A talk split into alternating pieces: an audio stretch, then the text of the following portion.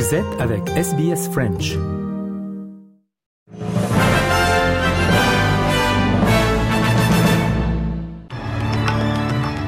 Et on commence avec les grands titres de l'actualité pour ce 6 mai 2023.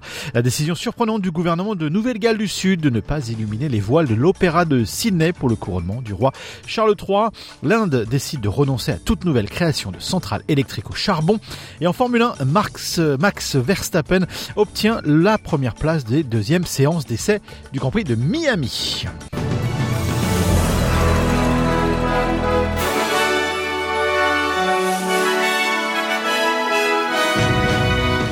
À Londres, des milliers de visiteurs et des millions de téléspectateurs suivront le couronnement du roi Charles III aujourd'hui, alors qu'une nouvelle étude montre que l'intérêt pour la monarchie en Grande-Bretagne eh bien, est en chute libre, avec les deux tiers des gens qui se déclarent pas intéressés par ce couronnement. Les derniers préparatifs sont terminés, mais dans le pays, on se pose la question du coût de cet événement. Julien Chaval.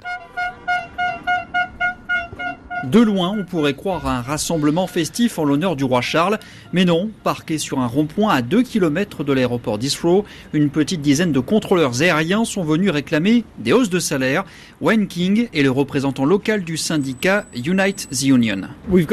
Nous avons une grave crise de coût de la vie qui touche tout le monde d'une façon ou d'une autre. Les gens ont besoin de hausses de salaire et comme ce n'est pas le cas, ils font grève. Et les grèves vont continuer, pas seulement pour nous, mais dans tous les secteurs. Les prix ont explosé, plus 10% dans les rayons des supermarchés. Alors organiser une somptueuse cérémonie de couronnement en pleine crise sociale, ça met Wayne King en colère. C'est choquant. Tout cet argent pourrait être investi dans le pays pour les travailleurs, pour les communautés. Mais on a l'un des hommes les plus riches de la planète qui laisse les autres payer pour son grand jour. Et il n'est pas le seul. 51% des Britanniques pensent que le couronnement ne devrait pas être financé par l'État. La facture de la cérémonie reste d'ailleurs encore mystérieuse, entre 60 et 280 millions d'euros selon la presse. Les autorités préfèrent se concentrer, elles, sur les retombées touristiques et commerciales plus d'un milliard 400 millions d'euros espérés. Et en Australie, la sénatrice Jane Hume, euh, sénatrice du Victoria, a euh, critiqué le gouvernement de Nouvelle-Galles du Sud pour sa décision de ne pas allumer les voiles de l'opéra de Sydney pour le couronnement donc du roi Charles III.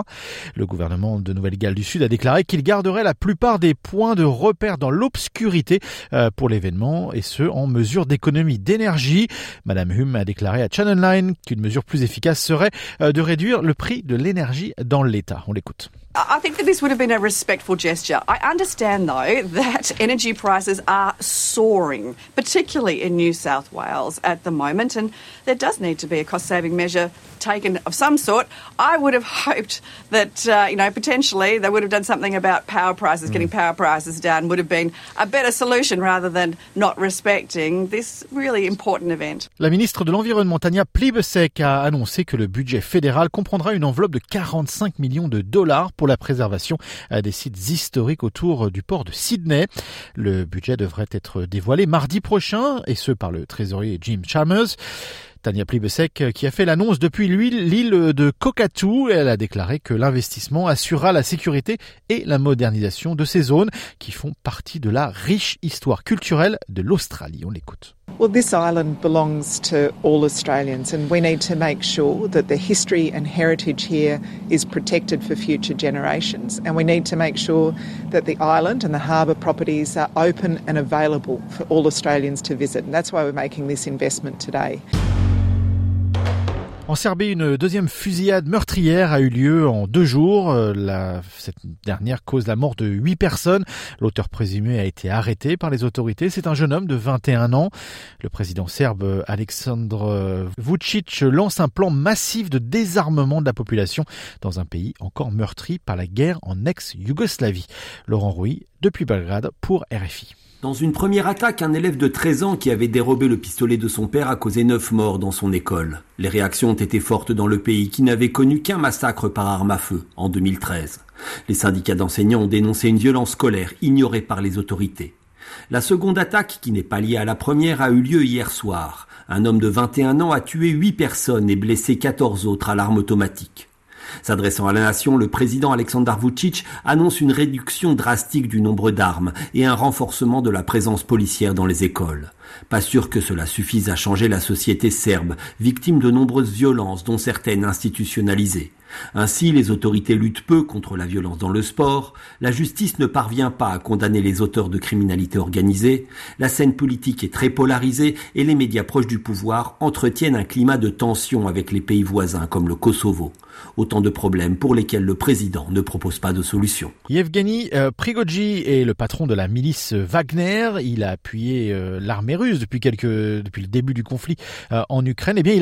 ultimatum à l'armée russe. De munitions de la part du gouvernement de Moscou et il retirera ses hommes de la partie de combat où il est situé en Ukraine si il ne reçoit pas donc ces nouvelles munitions. Les explications avec Lucas Aubin, directeur de recherche à l'IRIS, l'Institut de recherche stratégique. C'est un énième coup de pression. Il faut bien comprendre que euh, Yevgeny Prigogine, depuis le 24 février 2022, il, il a pris une nouvelle dimension hein, dans l'organigramme russe. Il est devenu euh, plus imposant, disons, et il se permet finalement des choses qu'il n'aurait pas fait auparavant. Euh, ce n'est pas la première fois hein, qu'il met la pression sur l'état-major russe. Il faut remarquer aussi euh, qu'il ne critique jamais directement Vladimir Poutine. Ce sont toujours les corps intermédiaires qui sont critiqués. En l'occurrence, on ne peut pas savoir pour le moment si cette mise sous pression, si ce coup de pression entre guillemets euh, sera suivi des faits. Néanmoins, tout ce qu'on peut dire, c'est que le 10 mai, euh, c'est évidemment très proche. C'est au lendemain de l'anniversaire de la Grande Guerre patriotique, à la fin de la Seconde Guerre mondiale pour euh, l'Union soviétique, et c'est une fête évidemment extrêmement importante, patriotique et symbolique en Russie. Et de fait, si effectivement ce 10 mai, le lendemain, on voit l'armée de Yevgeny Prigogine quitter Bakhmut, alors il y a fort à parier pour que justement la Russie, elle aussi, recule de manière générale sur le terrain. Pour une euh, première fois cette année, l'indice des prix mondiaux de l'Agence alimentaire des Nations Unies a augmenté en avril, et ce dans un contexte de hausse des prix du sucre, de la viande et du riz. C'est ce qui rapporte euh, donc l'agence de l'ONU euh, ce vendredi, l'Organisation des Nations Unies pour l'alimentation et l'agriculture donc qui suit les variations mensuelles des prix internationaux sur les produits alimentaires, eh bien a affiché une moyenne de 127,2 points en avril, soit une hausse de 0,6% par rapport au mois de mars. L'économiste de cette agence, Maximo Torreno, a affirmé euh, devant les journalistes qui étaient présents euh, sur une conférence virtuelle depuis Rome, c'était vendredi hier donc, il a affirmé que l'augmentation déroule et découle de plusieurs facteurs, notamment une révision à la baisse des prévisions de production en Inde et en Chine. On l'écoute.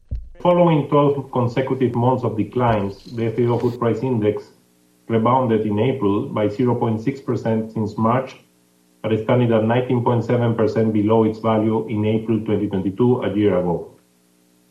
The rebound in the index in April resulted from a steep increase in the sugar price index, with a small upturn in the meat price index and also in rice. L'Inde, l'un des plus gros pollueurs de la planète, a pris la décision de ne plus ouvrir de nouvelles centrales de charbon et cela pourrait être un véritable virage historique pour la région.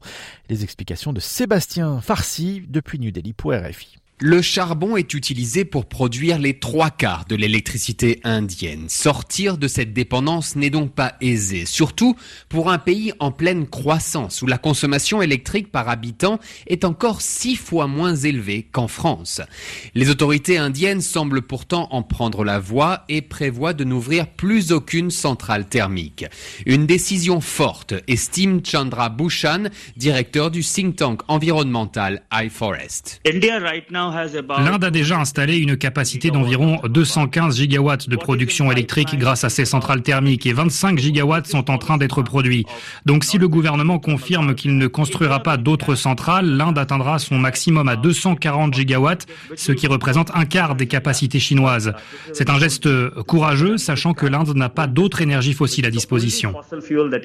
La part du charbon dans le mix énergétique indien restera donc à un niveau élevé pendant plusieurs années encore, après quoi le solaire et les autres énergies renouvelables installées ces dernières années commenceront à prendre le relais.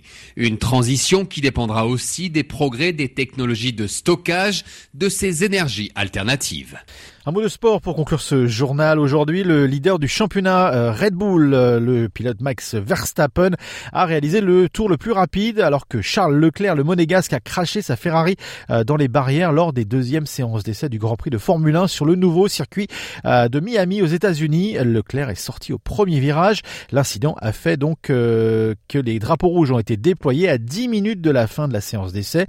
Le Mexicain Sergio Pérez de l'équipe Red Bull également a terminé quatrième après d'une demi-seconde euh, derrière son coéquipier Max Verstappen. On écoute le directeur de l'équipe Red Bull, Christian Horner. Pour lui, il y a encore du chemin à faire. Checo's confidence is is is sky high, and and this championship is going to be a marathon, and there'll be highs and highs and lows to it along the way, I'm sure. But uh, you know, his challenge and the challenge for both drivers is is maintaining, you know, the consistency. Coup d'œil euh, météo pour euh, aujourd'hui ce samedi. À Perth, il fera 20 degrés. À Adelaide, vous aurez 15 degrés. Melbourne, il fera 13 degrés. Hobart, 13 également. 15 à Canberra. Il fera 22 degrés à Sydney. Euh, Brisbane, vous aurez un très beau 26 degrés. Cairns, vous aurez 30 degrés. Et à Darwin, du soleil et 33 degrés. Un rappel des grands titres de l'actualité pour aujourd'hui. La décision surprenante du gouvernement de Nouvelle-Galles du Sud de ne pas illuminer les, voiles de l'opéra euh, de Sydney pour le couronnement du roi Charles III. On l'a vu dans ce journal il y a quelques instants. L'Inde qui décide de renoncer à une toute nouvelle création de euh, centrale électrique au charbon. Et on vient de voir Max Verstappen qui euh, prend la première place des deuxièmes séances d'essai du Grand Prix de Miami. Voilà, c'est tout pour ce journal pour aujourd'hui. Vous écoutez le programme en français sur Radio SBS. En français Continuons la conversation sur notre page Facebook. Rejoignez notre page Facebook et partagez vos pensées. facebook.com slash sbsfrench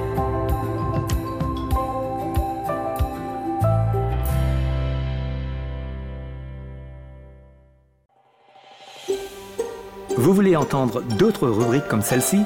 Écoutez-les sur Apple Podcasts, Google Podcasts, Spotify ou n'importe où où vous obtenez vos podcasts.